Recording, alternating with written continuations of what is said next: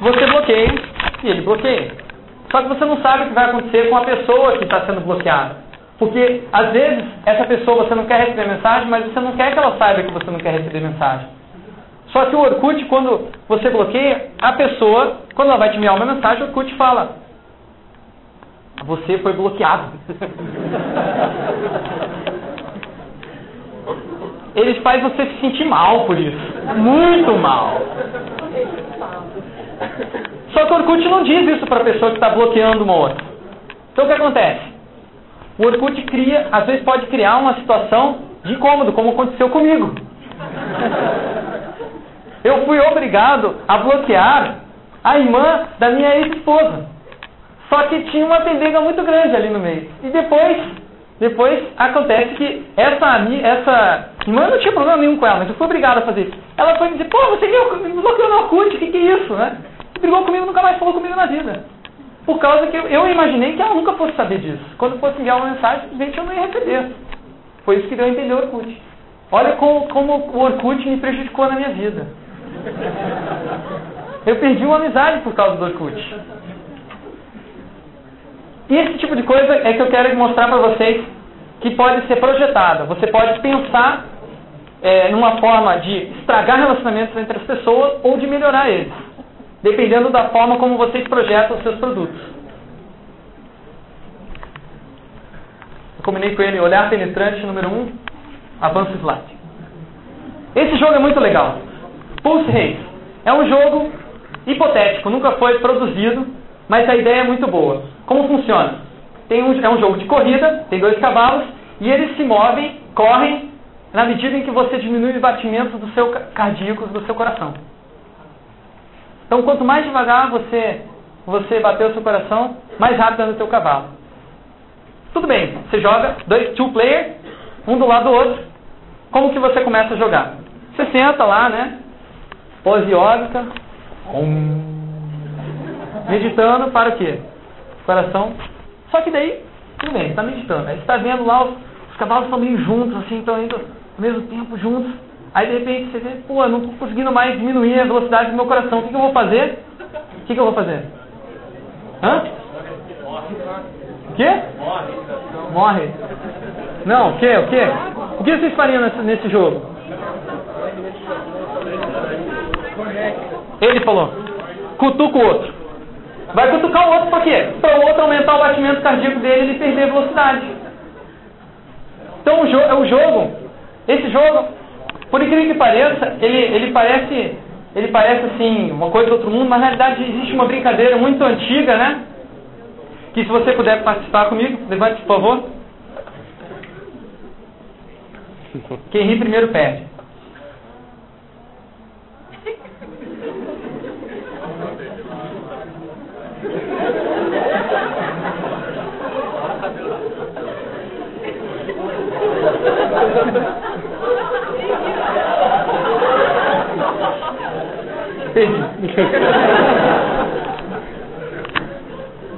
Isso vocês podem criar. Vocês podem criar com seus produtos. Seja ele um jogo, seja um CD-ROM, você cria essa situação. Você não cria só o produto. Outro jogo. Flip é, aliás, jogo não, não dá para encaixar com jogo. Seria um interactive toy, um jogo, um brinquedo interativo. Como funciona? O Fleet Bunny é um chapéu um chapéu de coelho, que quando você é, puxa as orelhas dele, você envia um sinal por rede wireless para outra pessoa que está usando esse Fleet Bunny e solta alguns sonzinhos do tipo para transmitir o afeto à distância. Veja que legal. Imagine, agora, agora pense nesse, nesse mesmo produto sem as pessoas, sem esse afeto, sem isso. Não é nada.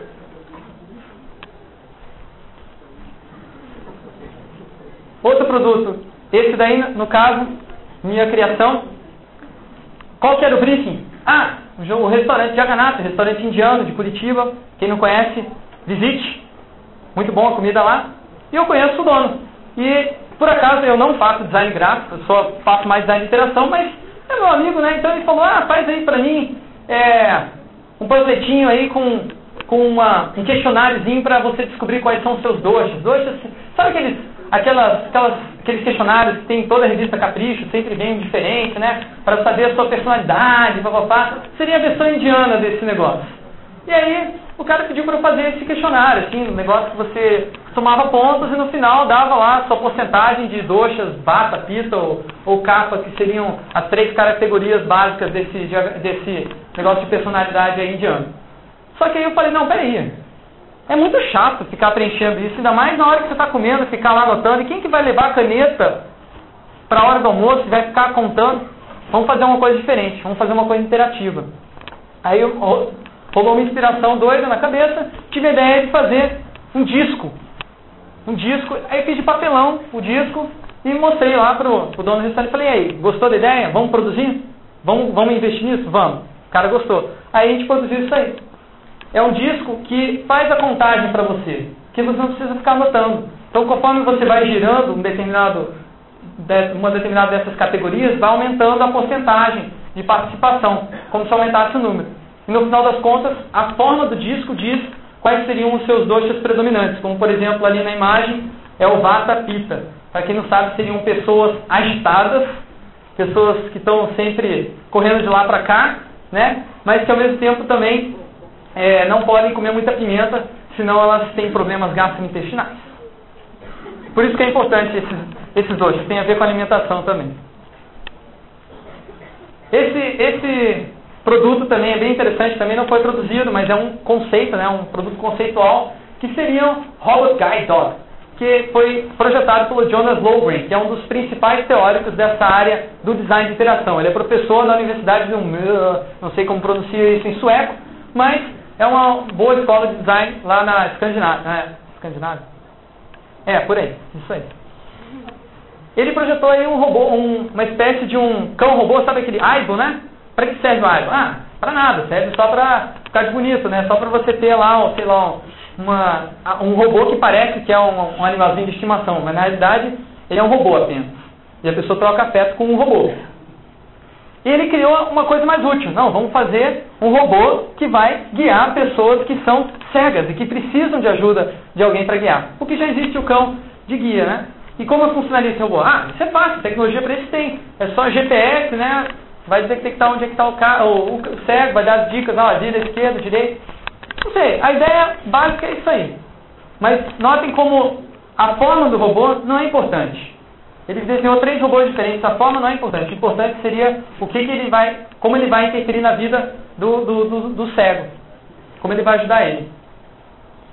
O Palm Pilot 1000, o primeiro que foi lançado pela, pela Palm, em 96, é, foi uma, uma revolução no mercado assim, de, de assistentes digitais, né? de é, PD, PDA, né? chama.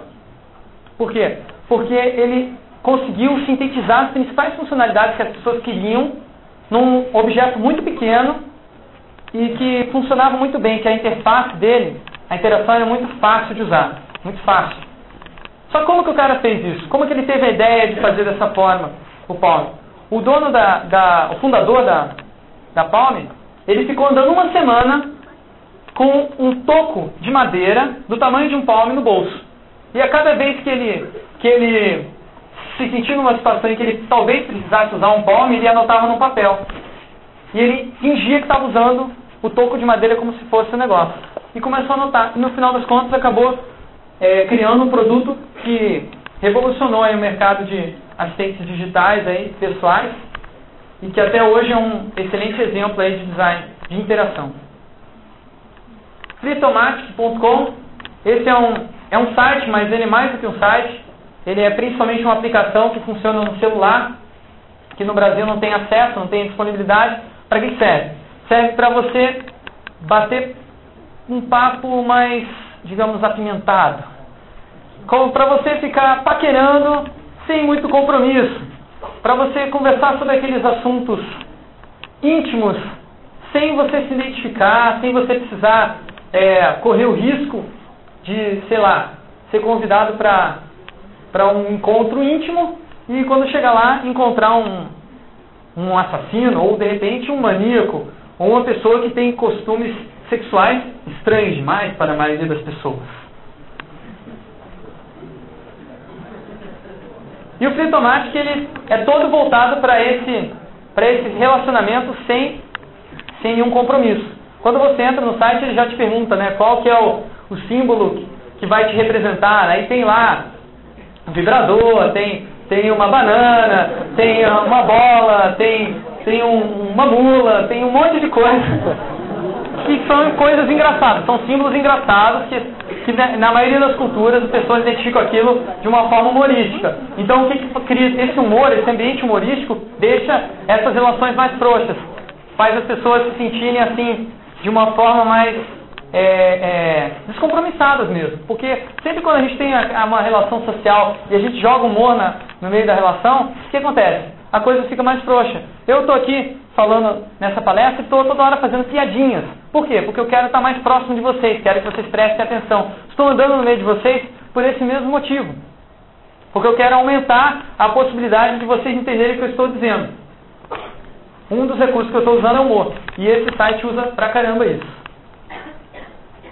Isso aí é um outro projeto que, que eu participei, que é o Minha Turminha Querubim. Briefing. Ah, nós precisamos criar um álbum de fotos para os professores das, das, igreja, das turminhas de igrejas evangélicas e escolas evangélicas colocarem fotos dos seus alunos em ocasiões especiais do ano, né? No site e compartilharem com os pais dos alunos, para fazer uma média. E aí, a gente falou, cara, tudo bem, legal, boa ideia. Mas como que a gente vai fazer isso? Ah, a gente coloca lá um flash que você joga, passa as imagens slideshow, e aí a pessoa vai avançando e tal. É só isso. A ideia inicial básica do, da, da empresa é essa. A editora, no caso, que, que bancou esse projeto. A gente falou, não, dá para fazer melhor, vamos criar uma interação mais próxima, vamos permitir que as pessoas possam comentar as, imagens, que as pessoas possam enviar as imagens por e-mail para outras pessoas, vamos permitir que as pessoas possam ter, é, criar várias, vários álbuns de fotos, vamos criar uma espécie de uma página pessoal para aquela, aqueles, aquelas agrupamentos de, de, de, de fotos que seria, no caso, a página da turminha, né? aí que está, minha turminha.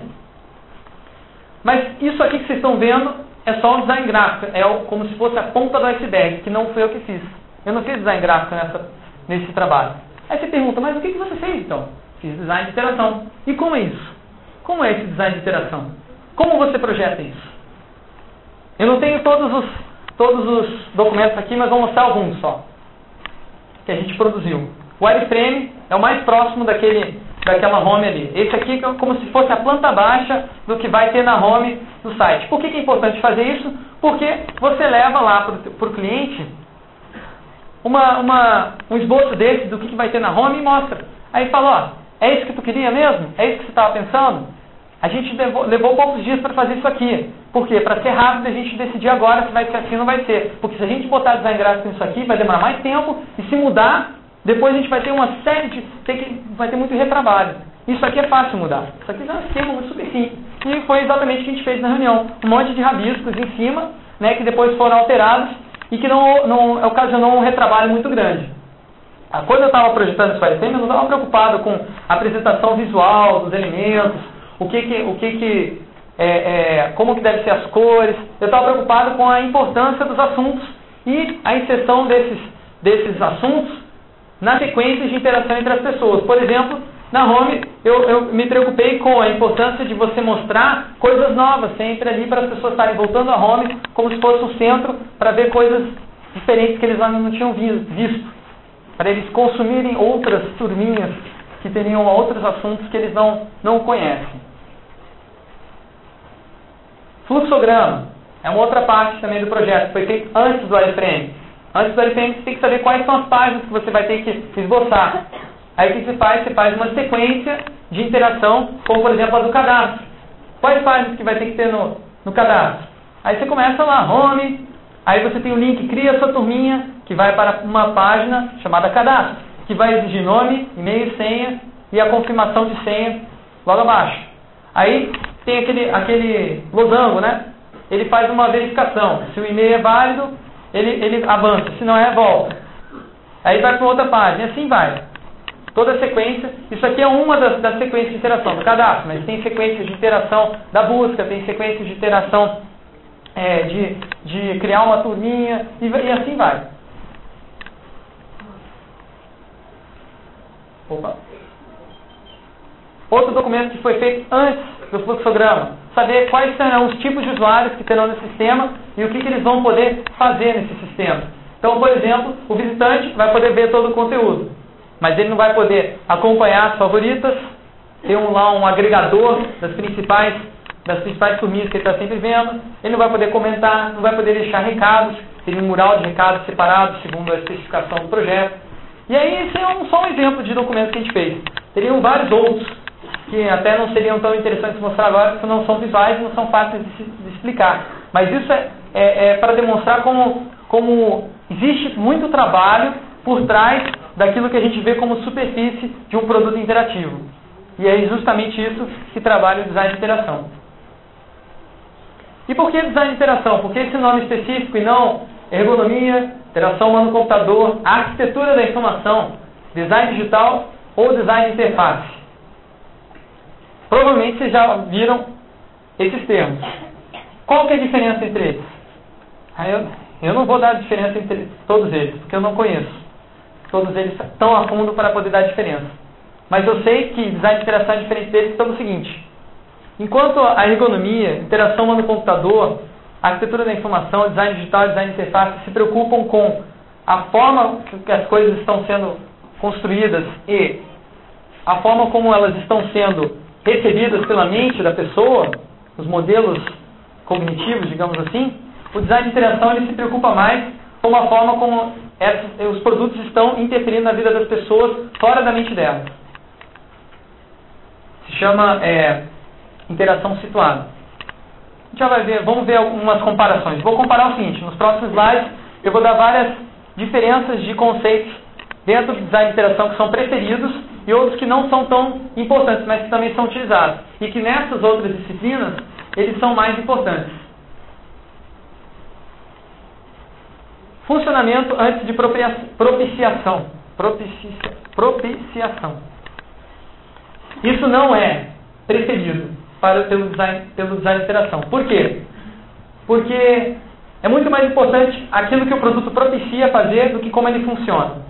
Por exemplo, esse produto é, eu não me lembro o nome, mas é uma, é uma lanterna que serve para a seguinte ocasião. Você está tem, tem malfeitores pulando o muro da sua casa, entrando no seu jardim. Você sai para fora com a lanterna, aponta para a cara deles, aperta o botão e ela. Au, au. É para enganar os ladrões e acharem que você tem, sei lá, um pastor alemão do seu lado. Funciona igual você tem um pastor alemão, pastor alemão é, é, pastor alemão do lado? Funciona. Dentro desse, desse escopo, funciona. Ela late da mesma forma que o pastor alemão. Ela solta a luz na cara do cara para cegar ele da mesma forma. Mas será que isso vai ter o mesmo efeito? Será que isso vai ser bom para você? Você correr esse risco? Sair lá fora e um malfeitor tá com uma arma e de repente pegar você e tá querendo me enganar aí, né? é meio arriscado. Funcionar, funciona. Né? O funcionamento do sistema é o mesmo, mas a propiciação não. O que ele propicia, não. Aí, a nossa versão do design de interação. Vamos priorizar a propiciação. Por exemplo, a banana. Você olha uma banana, sendo um mamífero com polegar opositor e telecéfalo altamente desenvolvido. Já assistiram das flores? você naturalmente vai se sentir atraído a, se você estiver com fome, obviamente. A banana propicia a pega de uma forma quase irresistível, porque ela se encaixa perfeitamente na mão. Em outros lugares, não. Isso eu não sei.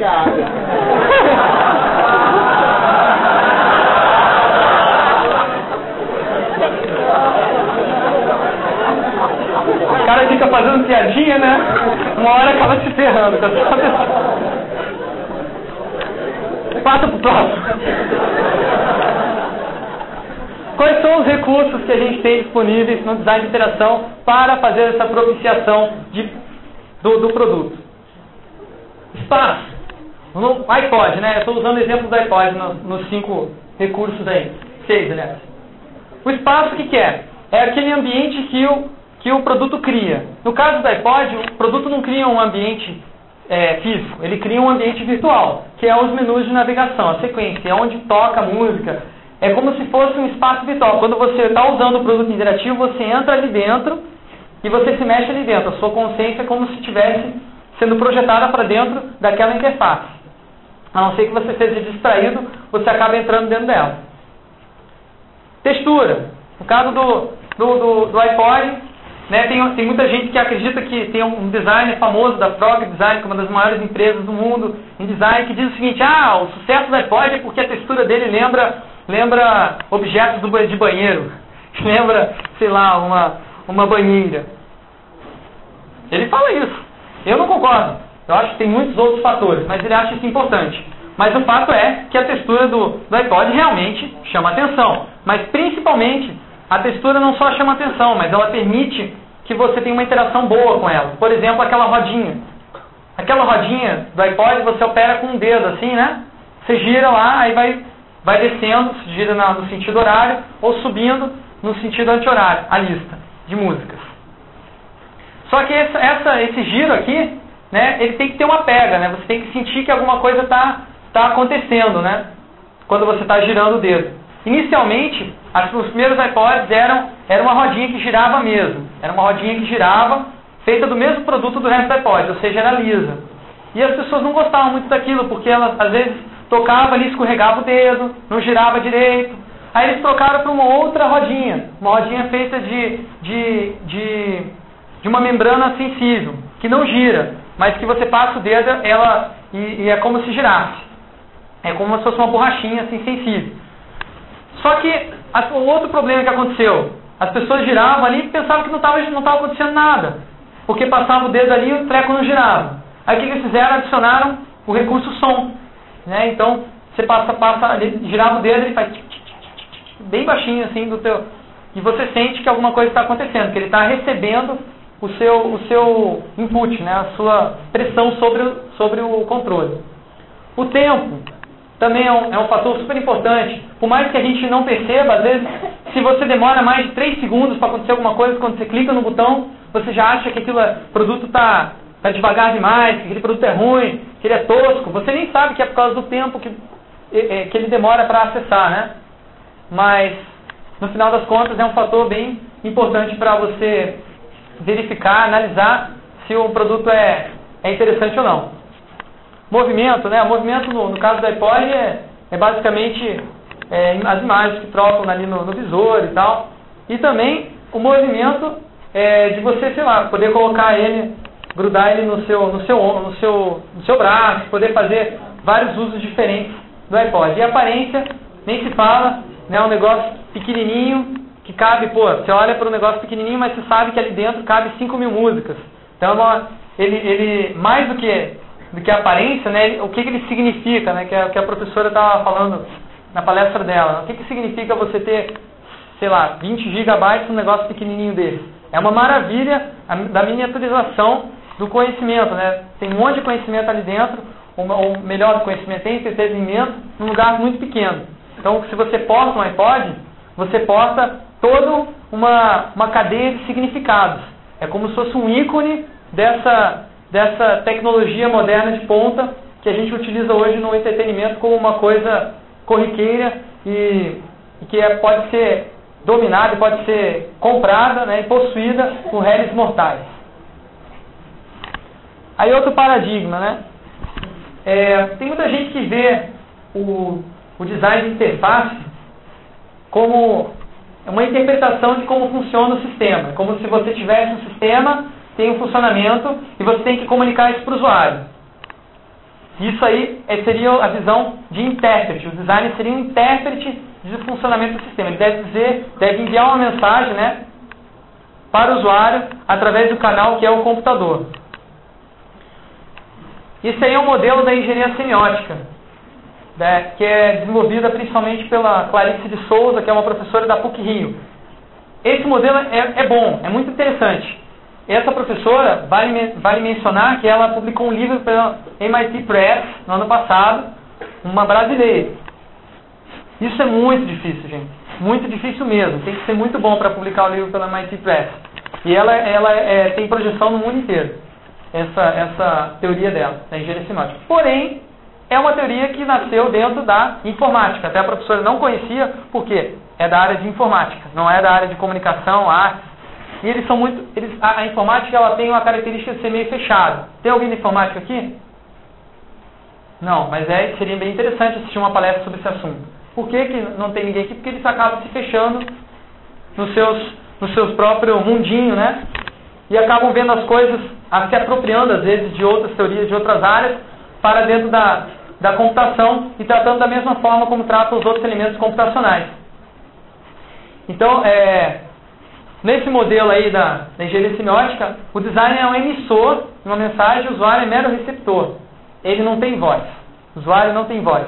Ele tem que, você tem que, como designer, facilitar o máximo possível a sua mensagem para que seja entendido e que o usuário possa usar o sistema. A gente vê o, o, o design de interação como uma mediação entre as pessoas e não como uma imposição de um determinado funcionamento do sistema. Você tem lá é, uma pessoa querendo conversar com outra e você cria um artefato para fazer isso. Então você interfere na, na mediação entre essas pessoas, nessa, nessa comunicação, com o seu artefato. Mas você não está impondo nada.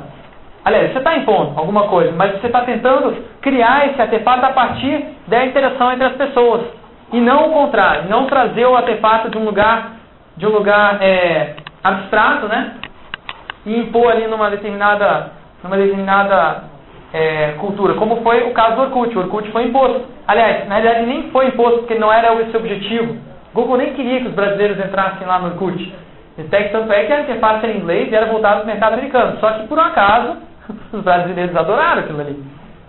Só que não foi feito nenhum trabalho para ver se era aquilo que estava no Orkut era justamente o que os brasileiros queriam. Por um acaso aconteceu. Mas outros, outros concorrentes do Orkut, muitos outros é, sistemas que tentaram competir, acabaram falhando porque não tiveram esse, esse tato de ir lá primeiro nos usuários ver se eles querem isso mesmo e se isso vai combinar com as relações sociais que eles têm é, entre si. Vocês sabem qual é o segundo país que mais utiliza o Orkut? Hã? Alguém sabe? Irã. Irã. Por que Irã? Aí um amigo meu estava tava curioso, por que, que o Irã, né? Que, que tem? É tão diferente a cultura deles? Como é que pode ser eles gostarem tanto da mesma ferramenta dos brasileiros? Aí ele foi conversar comigo dele que é iraniano no MSN. Ela estava conversando, ah, por que isso? Aí ele falou, ah, é que no Irã a gente tem muito cerceamento para ter para ter convívio social. Aqui você não pode ficar saindo para balada às altas horas da noite, você não pode ter, sair para festa muito, porque pega mal. Aí a gente usa o Orkut para fazer isso. É o mesmo motivo pelo qual a gente usa Orkut? Com certeza não, até pelo contrário. Aí vem esse gráfico aí que tenta sintetizar o que, que faz o design de interação. Qual o domínio dele? O que ele controla com o design dele? É meio complexo de explicar isso aqui em tão pouco tempo. Eu nem quero fazer isso. Mas eu quero só enfatizar o que com esse gráfico? Que o, o designer, quando ele cria, quando ele está criando a interação entre usuário e sistema, o designer cria, ele determina um determinado comportamento que as pessoas vão ter ao usar esse sistema. Se a pessoa não tiver esse comportamento, ela não vai poder usar o sistema. Por exemplo, se a pessoa não tem aquele comportamento de, é, é, de ter relações é, afetivas frouxas, ela não vai poder se adaptar ao fluxo automático. Não adianta, um cara, um cara como nosso querido professor Gonçalo, ele nunca poderia usar um automático porque ele é um cara que defende a moral e os bons costumes. Os designers do Automatic, eles definiram um determinado comportamento que as pessoas vão ter como pré-requisito para poder usar o sistema. Mas eles também definiram as atividades que as pessoas vão fazer dentro desse sistema. Se elas vão paquerar, se elas vão convidar para alguém para sair, se elas vão dar um tapa na cara de outra pessoa. Porque pode, na no Automatic, se a pessoa começa a te encher muito saco, tem o botão Slack. Você vai criar também as tarefas, que é a sequência de interação. Por exemplo, acessa um menu inbox, aí recebe uma mensagem, clica na mensagem, aí na, na mensagem você tem o botão para responder mandando um beijo, ou tem o botão para responder mandando um tapa. Isso, essa sequência é uma tarefa. Ação seria um ponto dessa sequência, seria clicar num determinado botão. E aí tem os elementos que vão dar suporte a isso no sistema, que é o controle, suportação, fluxos, suporta as tarefas, os ambientes, suporta as atividades e adaptação, que é, é personalização. Alguém conhece Amazon, sistemas que começam a mudar a, a, a sua forma de apresentação para, de acordo com o seu comportamento lá dentro? Alguém já viu isso? Existe. A tendência é que aumente muito mais conforme desenvolva inteligência artificial, porque é preciso algoritmos muito complicados para fazer isso. Outra diferença importante do design de interação a crença é, é que os modelos situados são melhor, mais importantes que os abstratos. Modelo abstrato seria, por exemplo, o modelo do, da, da emoção, né, da, da processamento da emoção. Veja esse termo, processamento da emoção, que foi proposto pelo Donald Norman no livro Emotional Design. Alguém já leu? Já ouviu falar? Ouviu falar? Então, ele, ele, esse, esse Dono Norma é um psicólogo da área cognitiva, psicólogo cognitivista. Então ele encara todos os processos mentais como uma forma é, individual, isolada e abstrata. Ele, ele tenta entrar na mente humana e generalizar modelos como funcionam a mente humana, inclusive as emoções. Nesse livro ele propõe que as emoções podem ser é, podem ser, digamos assim, podem ser racionalizadas. Ele acha que as emoções podem ser encaradas de uma forma racional. Para ele, a emoção é racional. Eu não concordo com isso. Mas ele coloca assim: você tem a entrada sensorial dos seus olhos, né? Por exemplo, você vê é, um coração e você está apaixonado, né? Então, você, essa imagem do coração entra nos seus, no, entra no seu, na sua, na sua mente, né? E aí você pode ter uma reação visceral, que é uma reação assim, sem pensar muito, sem ter muita reflexão, né? Você, aquela atitude assim, né, que acontece, que não dá para descrever muito bem, porque ela é assim impulsiva. Por exemplo, se você tivesse é, vendo um coração sangrando, né? A reação visceral automática é de você sentir, sei lá, um asco ou um medo. A relação comportamental seria quando você ultrapassa isso e você vê relação entre esse coração e aquilo que ele está significando nas suas relações sociais. Né? Você acaba se lembrando que o coração ah, lembra de uma amiga sua, ou lembra de um, uma paquera, alguma coisa que teve, teve contato com você nas suas relações sociais. Já no reflexivo, você pensa, você vai muito além, você lembra de muitas outras coisas que tem a ver é, com, aquele, com aquele coração. Você é como se você é, recuperasse o histórico da imagem de coração para você. Tudo isso para ele é feito abstratamente na mente. Isso tem a ver também, é análogo àqueles processos do, do Pierce lá da primeira idade, segunda terceira idade. Só que o nosso amiguinho Donald Norman, ele nem não quer nem saber de semiótica. O negócio dele é psicologia cognitiva. Então ele vai criando é, outras teorias que na realidade são parecidas com outras que já existem e dando nomes diferentes. Mas tudo bem. O principal desse modelo é o seguinte: entrada pelos, pelos, pelas, ah, é, pelos sentidos e saída pelos aparelhos motor. A emoção acontece nesse intervalo do espaço. Aqui é a emoção. Emoção não está no mundo, só que a gente vê diferente. Os, os, a gente vê que a emoção ela depende exclusivamente do local onde ela está acontecendo, das relações entre as pessoas, da cultura e de uma série de outros fatores externos à mente humana. É muito diferente você rir sozinho na frente do computador do que você rir no meio, de uma plateia. Riam, por favor. Essa risada já foi diferente. já foi diferente das outras risadas espontâneas, como por exemplo da banana, quando eu me enrolei naquela piada. Foi muito diferente. Por quê? Porque mudaram as relações sociais entre a gente, mudou, mudou a situação social que a gente está participando. Na outra é uma, é uma situação espontânea. Você, você riu porque ela riu, porque ela riu, ele riu. E se, e se você não riu, putz, é melhor você rir, senão parece que você não entendeu o que ele estava falando você se sente compelido a rir, mesmo que você não queira. E a risada acaba ficando mais engraçada do que ela já era, porque você está rindo de algo que você nem entendeu.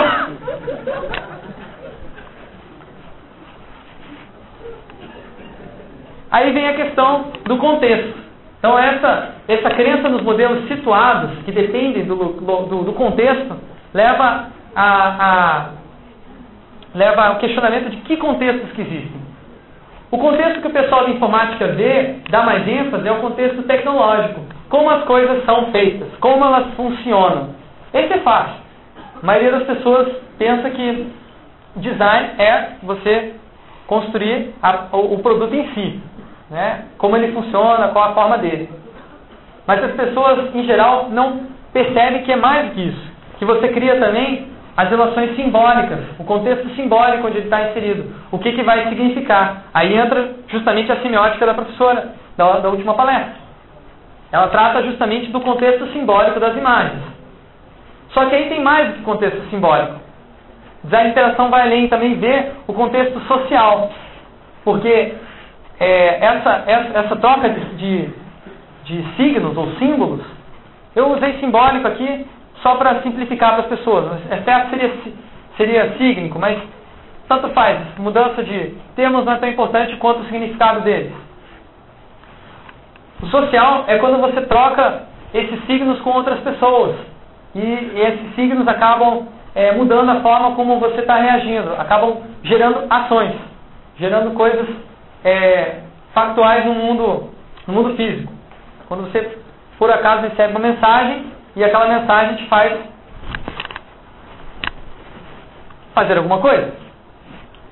Contexto cultural seria o entorno onde tudo isso está acontecendo. Seria todos esses, esses, costumes. Por exemplo, aqui no nosso caso, o costume de se, alguém rir numa plateia, você deve rir também. Ou melhor, uma pessoa não. Se uma pessoa rir, sozinha é louca, né? mas se cinco pessoas riem numa plateia, começa aquela sequência. Quando você vê, está todo mundo rindo. Isso é cultural aqui no Brasil. Mas talvez em outros países, talvez não. Em outros países não é assim. Em outros países você não tem essa liberdade para rir assim em público. Então depende muito dos costumes, dos costumes culturais, onde você está inserido. E como designer, você tem que entender todos eles. O tecnológico você não precisa ir muito a fundo, você não precisa saber como funciona lá o algoritmo de processamento do sistema, mas você precisa ter uma ideia. O simbólico, o social e cultural, você precisa dominar perfeitamente. Você tem que entrar naquele contexto onde vai ser inserido o produto e entender todos esses, esses outros fatores.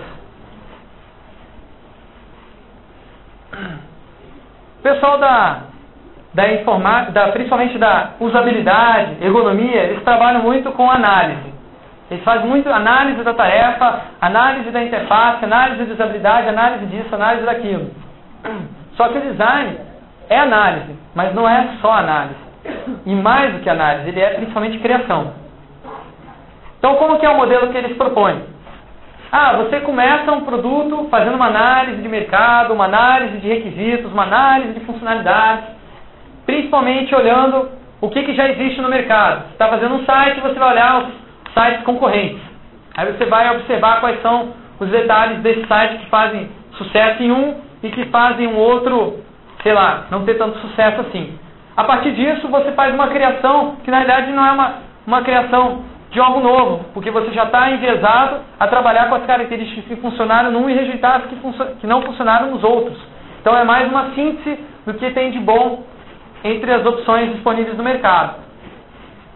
Aí você cria uma espécie de esboço. Aí você vai fazendo testes de usabilidade ou testes diversos. Por exemplo, testes de semióticos existem também, que não avaliam só usabilidade, mas também significação. E você vai, aos poucos, é, deixando o produto através de análise mais aperfeiçoada. É como se você fosse, é, pegasse uma joia e fosse lá é, como é que se chama? Polindo a joia, né? Polindo não. Lapidando. Lapidando a joia até ele ficar, é, ficar, como se diz, pronto para ser lançado ao ar, né?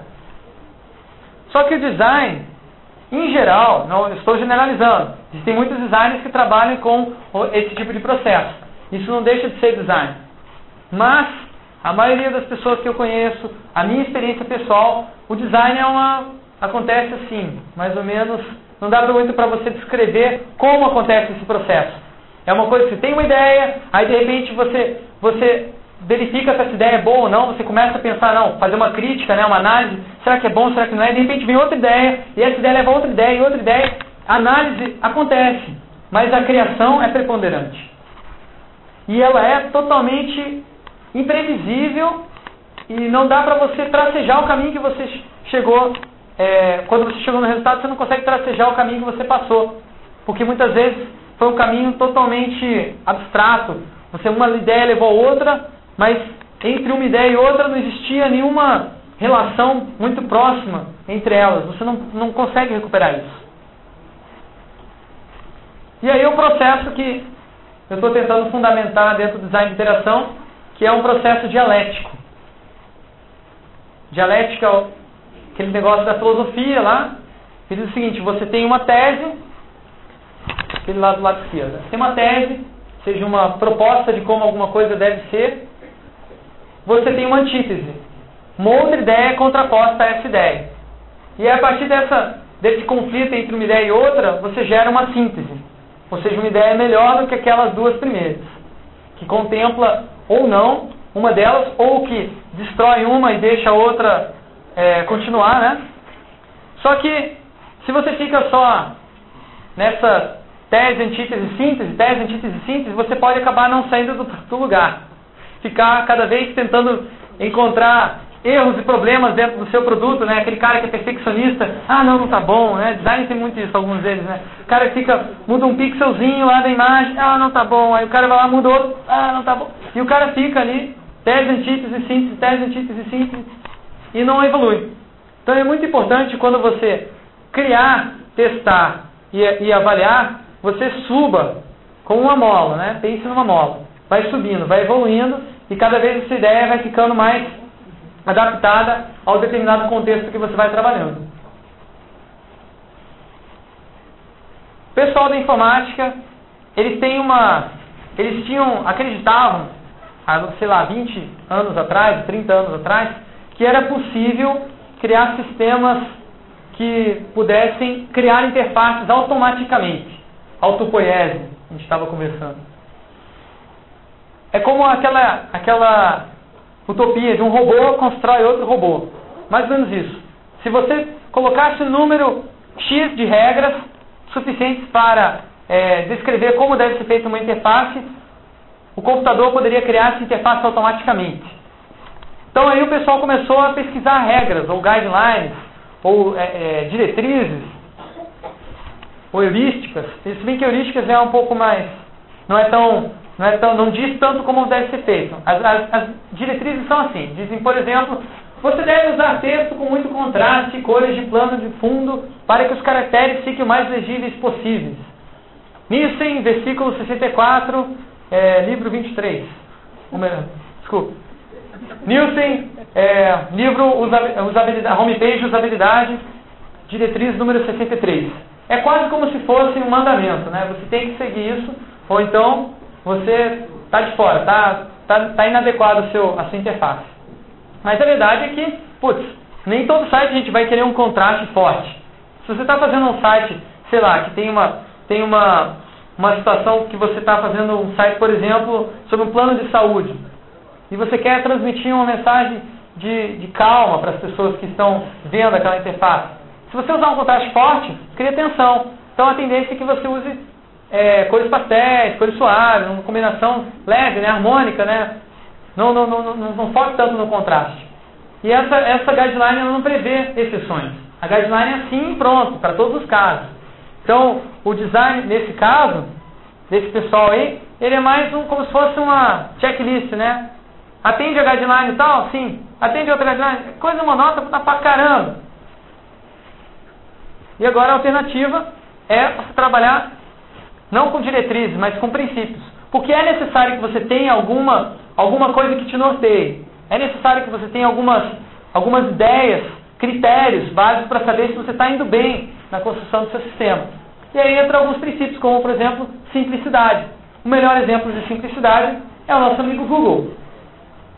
Por que, que o Google fez tanto sucesso? Porque na época em que ele foi introduzido, você, os concorrentes Alta Vista e Yahoo, você entrava na home deles, tinha uma penca de links, um monte de coisa que não tinha nada a ver com busca. E a maioria das pessoas entrava querendo ver busca. Só que os outros sites queriam empurrar outras coisas, um monte de, de informação e um monte de serviços que eles ofereciam que davam, sei lá, retorno financeiro para a empresa. Eles estavam muito preocupados assim, com o usuário, ele, ter, ele chegar logo na informação que ele queria através do, do, do buscador. O Google fez exatamente o contrário. Falou, não, vamos fazer um buscador só e pronto. E vamos atender as necessidades do usuário da melhor forma possível. E ganharam o mercado. E hoje é uma empresa que vale 370 bilhões de dólares. Quase tanto quanto a Microsoft. Em pouquíssimos anos eles conseguiram atingir esse, esse resultado. E eles mantiveram esse princípio da simplicidade em todos os seus produtos que eles criam. Eles, a não ser o Orkut, né? Eles estão sempre é, buscando essa simplicidade. Aí os princípios que eu particularmente é, utilizo na minha, no meu trabalho, eu tentei sintetizar em quatro princípios básicos, que seria simplicidade, empatia, estética e imersão. O primeiro é fácil, o segundo, empatia, quem sabe o que é? Exatamente. Você se sentir como a outra pessoa sente. É diferente da simpatia, né? Simpatia é quando você, quando você, pô, nosso professor aqui, né? Gonçalo é um cara simpático, né? Você sente uma. Você só de olhar ele, né? Você sente que ele é um, um cara legal. Você sente afabilidade, né? Você sente predisposto a ir conversar com ele e ter uma relação boa, né? Não, é diferente de empatia. Empatia é como se você se sentisse como esse senhor. Pode ser que esteja boiando nessa palestra. Eu estou tentando simplificar ao máximo o que eu estou explicando para que ele também entenda. Eu estou sendo empático com o senhor. Estou tentando sentir o que o senhor sente. O que o senhor está sentindo? Estou me sentindo muito bem aqui. Obrigado. Também estou me sentindo muito bem.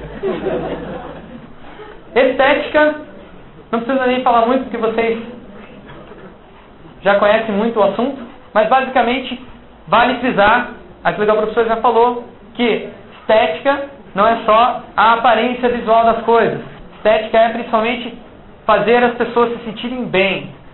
Fazer, porque é, existe mais do que aparência visual para as pessoas se sentirem bem. Quando uma coisa funciona, quando você tem um aparelho como um Palm, por exemplo, que faz aquilo que você quer que ele faça, e faz de uma forma fácil, isso é estética também. Então, estética também, existe uma estética funcional, digamos assim, né, que também é, é muito negligenciada, as pessoas esquecem. Mas tem a ver com esse sentir bem, que é o sentido original da estética dentro da filosofia, né? Ah, peraí, volta lá, tinha mais um princípio. Imersão, é, esse é mais legal.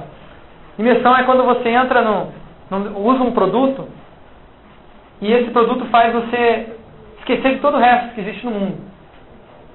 É como um jogo, um videogame, né? Você está jogando lá, você fica lá jogando, jogando, não, só mais uma vida, só mais uma fase, estou chegando ao final, não vou, não vou parar, não vou parar, não vou parar. Quando você vê, passou oito horas, já são duas da manhã, você está jogando desde as quatro da tarde, né? Você não comeu nada até está morrendo de fome, mas você esqueceu o teu corpo.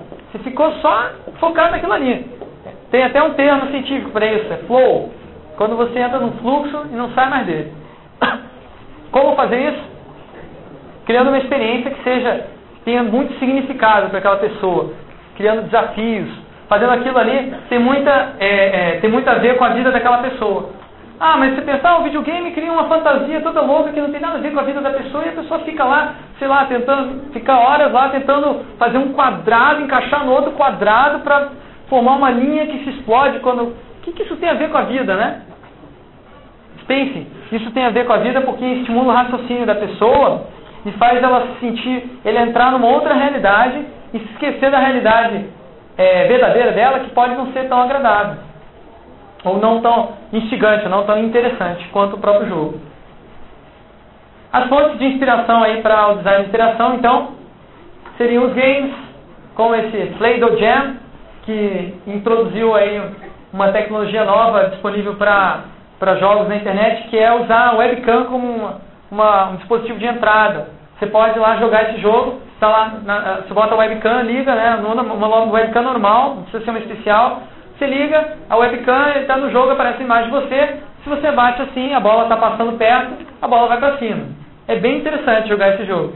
Ele cria uma situação de imersão grande, porque você se sente dentro do jogo mesmo. Só que depois de um tempo, seu braço cansa de ficar pro alto assim, e você começa a se perguntar se você não está sendo meio bobo de ficar na frente do computador assim, e enche o saco o jogo. Não tem muito desafio nele. Mas é legal porque ele, inova, ele introduz uma nova tecnologia de dispositivo de entrada que pode ser usado futuramente para uma aplicação mais séria, ou alguma coisa mais útil e mais a ver com tenha mais algum desafio, né? Então os games são os primeiros a, a, a testar novos, novas tecnologias interativas. Não sei se vocês viram, tem um, um, um, um novo console da Nintendo eles vão usar um controle remoto, assim, que você, você faz mais ou menos que isso aí, não precisa de, de webcam, né? Mas você mexe o controle remoto, né? E aí você tem uma, um apontamento em três dimensões. Eu fico pensando no dor no braço que o pessoal vai ter de ficar lá oito horas lá, né? Outro, outra fonte de inspiração, cotidiano. Quando você tá, vai no, no banheiro ou você vai no bebedouro lá tomar uma aguinha, né? Por exemplo, esse bebedouro aqui, é, eu fui beber uma água, aí fui lá seco lá, tava meio com pressa, tava conversando com uma pessoa, enquanto ela falava comigo, fui seco no canto, ué, cadê o botão? O botão normalmente está do lado do local onde sai a água. Mas nesse caso, o cara quis criar um modelo do futuro, sei lá, um bebedouro do futuro, super moderno, e resolveu colocar o botão do lado esquerdo. Por quê? Ah, porque as pessoas podem se apoiar e apertar um botão com uma mão e com a outra. Não tem sentido. O cara fez diferente só para ser diferente no final das contas acabou, acabou assim criando essa situação de incômodo de você ter que procurar onde estava o botão. E ele não está muito evidente. Poderia estar vermelho, alguma outra coisa que chamasse atenção do outro lado. E aí tem a natureza. A interação original, a interação máxima, digamos assim, que a gente pode encontrar na natureza, é o sexo. Por que não se inspirar no sexo para projetar produtos? Tem uma pesquisa que eu fiz rapidinho no, no blog, no meu blog, que eu escrevi um artigo comparando aplicações sociais como Orkut, MSN e outros fóruns de discussão com o sexo. E cheguei à conclusão, por exemplo, que se essas aplicações não permitirem que você, é, por exemplo, dê sinais de disponibilidade, assim como antes de uma transa você tem que dar sinais se você está disposto ou não, né? No, no sistema você também tem que ter isso para uma conversa.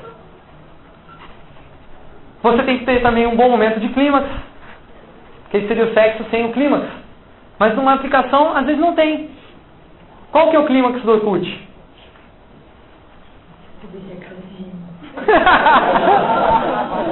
Para você, qual que é o clímax do Orkut? Para você, qual que é o clima do Orkut? Que mentira. Tem cara, você tem cara. Para você? Recadinho. Coraçãozinho. Coraçãozinho? É. E pra você? Pecado. Pecado. Você? Não. Não.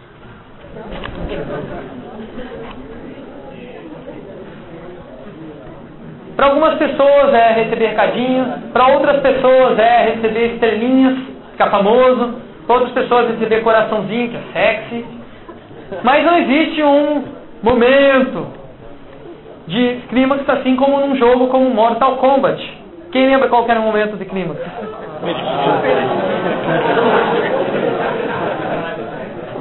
Dava, pô, era, é, é, é, é dar um tesão, dar um fatais, não?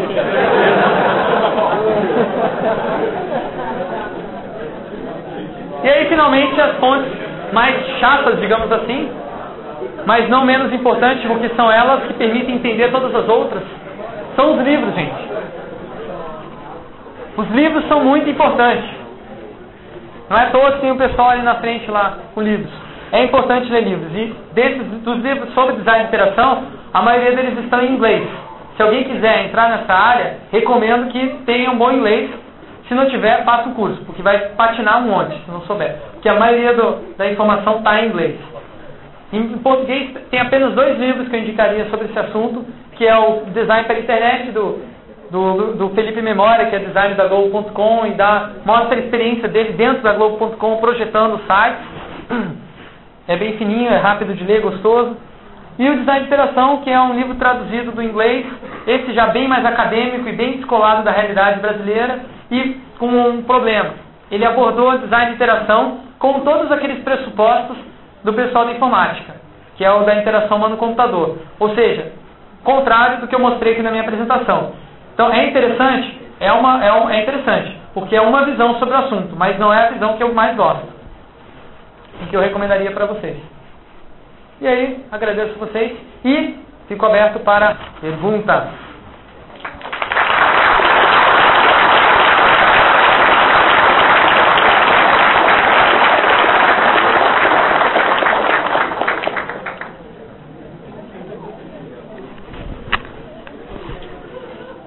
Vocês aguentaram até as 11 horas, hein? Então estou interessado pra caramba, hein? Oi. É, eu queria saber se Show, pessoal. Por favor, né? Consideração. Colega aqui. Sei que estão cheios de perguntas para fazer. Não vai dar tempo, claro, todo mundo fazer uma pergunta, né? Mas vamos respeitar a ordem. É, você é responsável somente por elaborar a interação do usuário com produto que você desenvolve ou você também participa da programação e Participava, até eu perceber que eu era, um, como, bom, como programador, eu, eu era um ótimo designer. Então, é, realmente não dá para conciliar as duas coisas numa mesma pessoa. ou você fica esquizofrênico, ou não tem jeito. Programação é pesado, existem muitas coisas que você precisa saber em programação para fazer bem feito. Né? Assim como a área de design é uma área que tem um monte de, de teoria para você aprender, tem, tem que ter uma graduação no assunto para fazer a coisa bem feita. Tudo bem, você pode até procurar uma graduação em design e uma graduação em informática, mas aí, meu caro, você pode sair dessa faculdade e se internar, porque você não é normal. é faz é muito próximo, né? Porque você não fica muito com a parte visual, é mais com a parte us- usual do, do produto e daí ficou a dúvida, né? Não precisa necessariamente. Eu prefiro até não fazer porque eu não sei fazer bem feito. Deixo para outras pessoas fazerem que tenham mais capacidade para isso. Eu especifico como deve ser feito. Aí o programador vai lá e produz. Você, você trabalha autônomo? Ou... No momento eu trabalho como freelancer, autônomo. É, por exemplo, tem uma empresa que está precisando desse serviço, me contrata como projetista para isso aí, eu faço isso aí depois, depois procuro outro projeto. Valeu.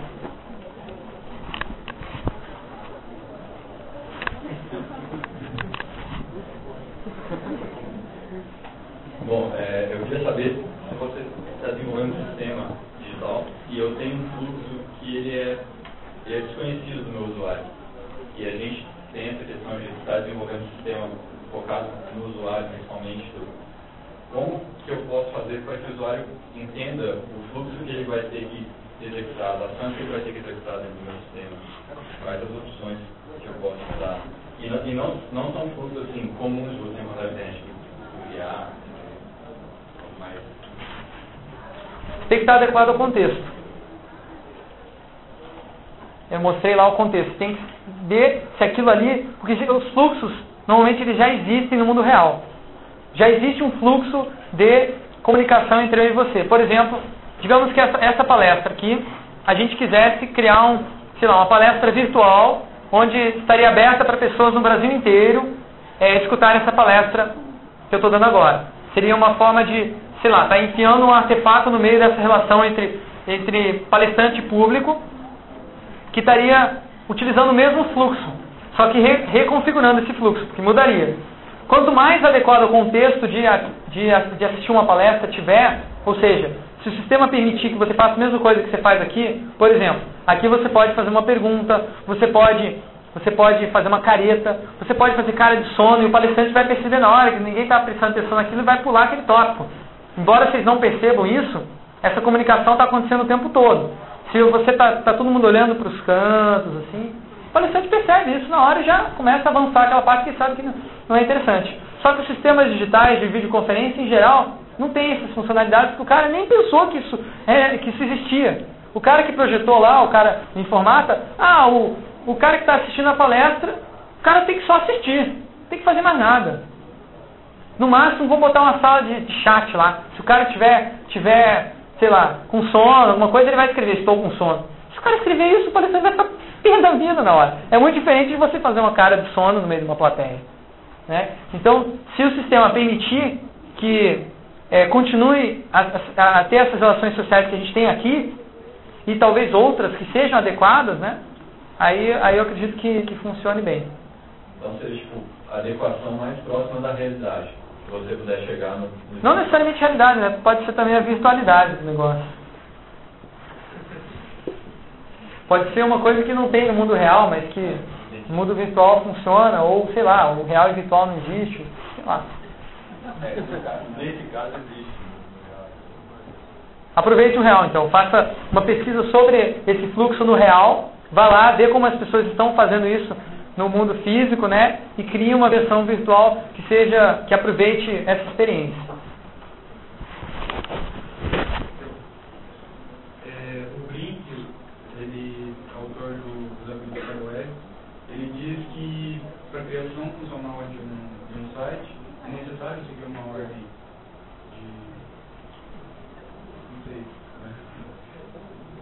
metodologia. É, de metodologia, sim. E você disse que o designer acaba não fazendo isso. Então, como que poderia chegar no desenvolvimento? Não, na realidade eu não disse que ele não faz uma metodologia. Eu mostrei lá o processo dia- dialético, né? Aquilo ali é uma metodologia de trabalho. Só que é uma metodologia mais frouxa, digamos assim, permite, tem mais flexibilidade para você, você transitar. Não é uma metodologia que diz, agora você faz é, esse processo, agora faz outro processo, outro processo, e que especifica detalhadamente o que você tem que fazer. Você acaba deixando de ser designer e passa a ser um mero, um mero seguidor de uma cartilha de uma sequência de etapas, né? Eu acho que é muito importante que você tenha uma orientação metodológica, princípios gerais, assim, tipo criar, avaliar, é, testar, avaliar, criar, testar, avaliar. Isso é geralzão, cabe muita coisa aí dentro. Se você vai, sei lá, fazer um protótipo, se você vai testar com os usuários, se você vai testar com você mesmo, eu não estou não tô dizendo que vai ter que ser assim. Eu estou deixando você livre, entendeu? Eu acho que as metodologias de design tem que ser, tem que dar essa flexibilidade. Não é como uma metodologia, sei lá, de engenharia. Aí já é diferente. É um outro, uma outra abordagem, outros requisitos e outros pressupostos teóricos que tem aí no meio. Tem muita gente que aborda design com, com métodos de engenharia, né? Como, por exemplo, o Jones. Alguém conhece C.Q. Jones? Tem Design Methods. Tem um livrinho só sobre design, assim, bem fechadão. Procedimentos bem definidos. E são autores que colocam o, quem faz usabilidade, tanto da parte de interface gráfica como de arquitetura. Você acha que eles podem tanto certo como errado? E como o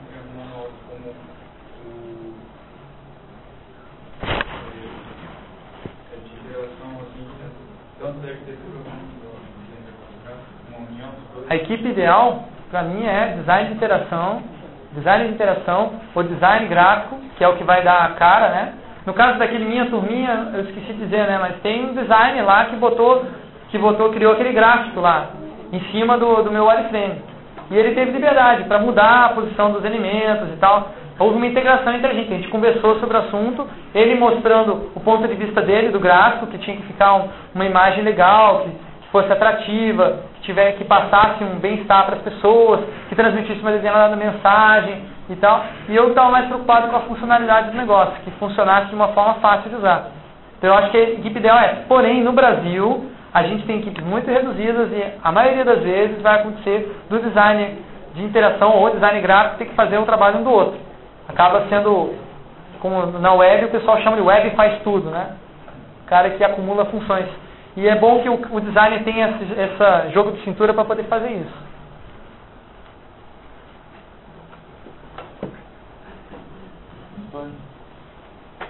Fred, por favor, é, eu gostaria de fazer uma questão do seguinte, é, aqui no mercado de Londrina, nós temos é, um pouco diferente, assim, eu gostaria que você compartilhasse talvez a hipnose, a experiência que você utiliza para poder, é, junto com o cliente que vai consumir o design de interação, para que possa convencer ele a pagar isso daí, porque hoje você tem duas vertentes, você tem aquele cara que cria, aquele que programa, então são dois carinhas assim, né? Você tem um micreiro lá, você tem um cara que programa, que é o outro nerd, e aí você tem um produto fechado e mais nada. Assim, como que você consegue, junto ao cliente, de repente, eh, trazer esse valor, trazer essa importância da interação sem abrir o Photoshop, sem abrir o Dreamweaver, sem abrir o FTP ou sem, sei lá, compartilhe. Lábio. É, não tem resposta simples para isso, porque, como você diz, o cliente não sabe nem que isso existe. Você precisa, primeiro de tudo, explicar isso para ele. A forma como eu explico isso para os meus clientes é através do meu blog. Os meus clientes vêm através do meu blog. Eu escrevo lá sobre interação, o cara vai lá, putz, era isso que eu precisava no meu produto. Aí o cara me liga, pô, você está tá disponível? Tô. Aí a gente começa a conversar. Só que nem todo mundo tem um blog, nem todo mundo faz prospect através de blogs, como é o meu caso. A maioria das pessoas vai até o cliente, ele expõe o que ele está precisando, né? Em geral, ele não dá muita liberdade para você discutir a estratégia do negócio, ele já tem uma visão de como isso deve ser feito e você vai executar. Só que quando você vai trabalhar com design de interação, você tem que fazer mais do que isso. Você tem que pensar na estratégia também. Ou seja, como aquilo vai estar inserido na vida da pessoa. A única forma de você conseguir fazer o cliente perceber isso é você saber explicar muito bem o que você faz. É você ter um bom embasamento teórico sobre aquilo e você ter experiência também. Porque não, só, não adianta só a teoria começar, sei lá, citar as tricotomias de Pierce lá para o cliente, que não vai adiantar nada. O cliente não vai ficar, vai ficar ainda, vai, vai achar que você está tentando enganar ele ou enrolar ele. A melhor coisa que tem a fazer é dar exemplos, analogias, como o nosso presidente Lula sempre utiliza, né? Simplificando a coisa, né? Para trazer para a realidade do, do cliente.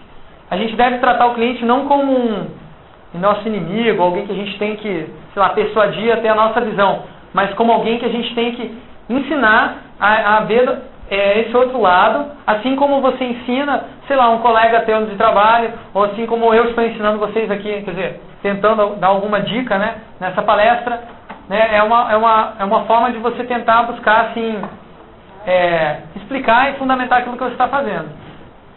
É, é difícil. Também sinto dificuldade muitas vezes com esse ponto. Você o que você? Olha, foi difícil. Deixa eu me lembrar. Teve uma vez que minha mãe entendeu o que, que é, o que, que eu fazia. Eu não me lembro.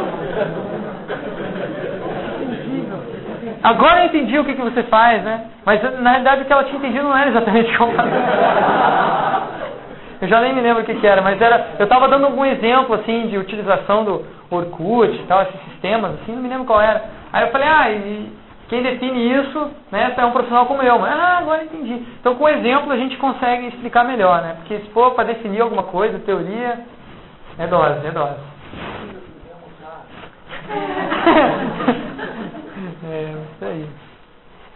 É o seguinte, é, para você fazer um sistema, você vai pesquisar com o usuário, né?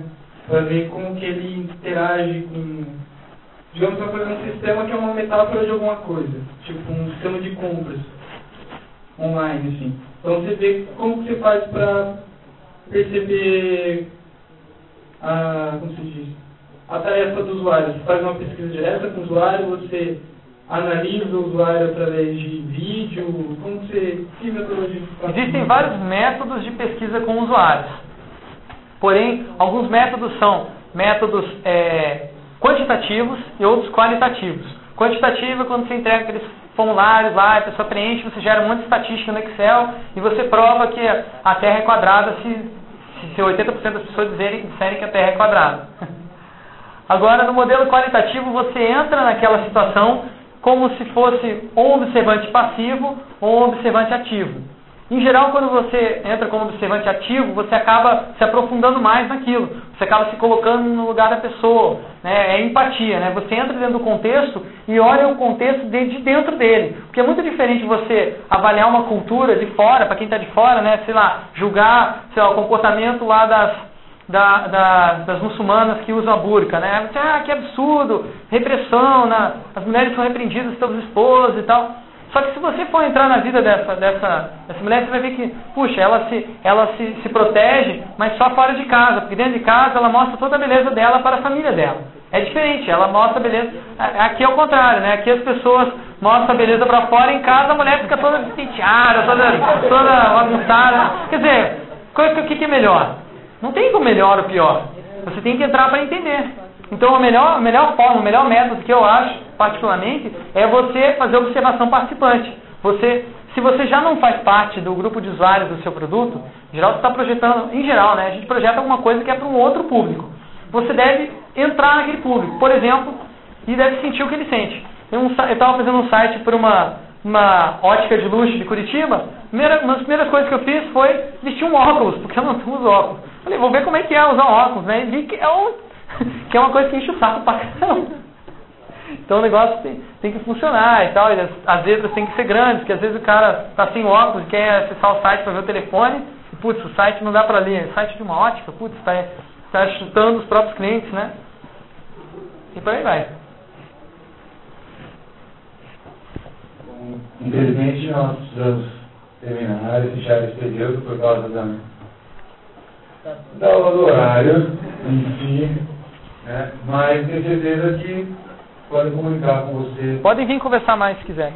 E online também. Com certeza, no, no blog tem, tem lá todos os contatos, habilidoido.com.br, MSN, Orkut, essas coisas aí, se quiserem contatar, se quiserem fazer perguntas pessoais, vir conversar, estamos aí, não estou com sono. Então é isso, é, amanhã nós temos Alexandre Bonner. E André Storlaski. Tá? O Gomer com depoimentos sobre o design moderno no Brasil e o André com elementos de uma adaptação tipográfica. Esperamos aqui. Obrigado, senhor. Boa noite. E juízo.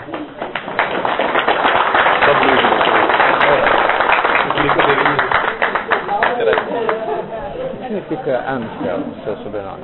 É. É o nome de uma, uma o nome de um rio. A cerveja é o nome do rio. a água que faz a cerveja sai do rio. Não.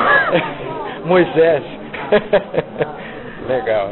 Mas é o que? Isso é holandês? Holandês. Holandês. Quer dizer que quando eu crescer eu quero ser igualzinho a você. Ah, que. Eu tenho um filho também que entende tudo e que eu não entendo nada. Mestra, você falou um negócio que me incomoda há uns 30 Você tentou trabalhar em algum escritório de design? É, eu já, já tive algumas propostas, mas não deu para conciliar com o mestrado. Só, ah, teria que parar o mestrado para poder trabalhar e falar. É que, pelo que você falou, acho que é mais fácil ser reconhecido desse jeito, né? Que dentro do escritório você tem a sua própria função. É verdade, verdade, tem essa vantagem. Ah, obrigado um presente que tem Olha visita, só, camiseta, bottom, pra você lembrar bastante da gente e diz às vezes. Ah, obrigado, agradeço. Beleza? Tranquilo? Meu vlog? É, fala, não. Ficou uma dúvida minha. No, você lembra que você fez uma pesquisa uma vez de conceitos de imagens? Uhum. Ah, o perfil semiótico. É, exatamente. Pô, curtiu aquilo? Curti pra caralho, nossa, achei muito bacana. Chegou a conseguir usar aquilo ali de alguma forma? Então, eu achei bacana a relação que você fez, assim, mas eu queria saber como é que ficou o resultado disso, como que você utilizou, é, captação de informação disso. Você achou que ficou faltando, na minha descrição ficou faltando como que eu usei isso no design, né? É, ficou meio... Ficou difícil, é difícil explicar, porque foi uma coisa muito subjetiva, assim. Eu fui vendo como as pessoas iam reagindo e, tipo assim, não era assim, A igual a B, né? Se as pessoas escolheram A, eu vou botar B no site, eu vou botar A. Foi uma coisa assim mais de percepção, ah, as pessoas estão querendo isso, mas eu interpretava, ah, nesse, nesse contexto ela pensou isso, mas eu acho que ela quer aquilo. Sabe? Mas você chegou a fazer uma relação é, formal né, dentro da, das imagens, assim, olha, ah, tá a imagem Só o que está no blog lá, só, tá, só o que está no blog. Aquele, são vários posts, né? Você viu? São... É, tá bem, tá bem é, é, legível, né? A coisa, tá bem. Tentei ser mais descritivo possível, mas eu acho que ficou faltando um pulo do gato, assim. O, o, o Gonçalo também perguntou a mesma coisa. E aí, como é que você fez pra, é, pra usar aquilo na. Eu, eu sugiro, o que eu sugiro que você faça pra entender melhor o método é você testar com, sei lá, seus, sei lá, seus parentes, pega umas fotos lá doidas e, e vai fazendo aquela sequenciazinha primeiro, de, de, tenta passar, passar características de primeira idade, né? Claro, escuro, depois passa emoções e por último você pede para fazer uma análise, análise da imagem, assim. Mais ou menos o que ela fez, só que um leigo fazer isso. Aí na hora que o cara vai, putz, é bem diferente a forma como as pessoas, as pessoas analisam as imagens dá para entender muita coisa. Para olhar o teatro. Tranquilo? Poxa, obrigado. Muito bom.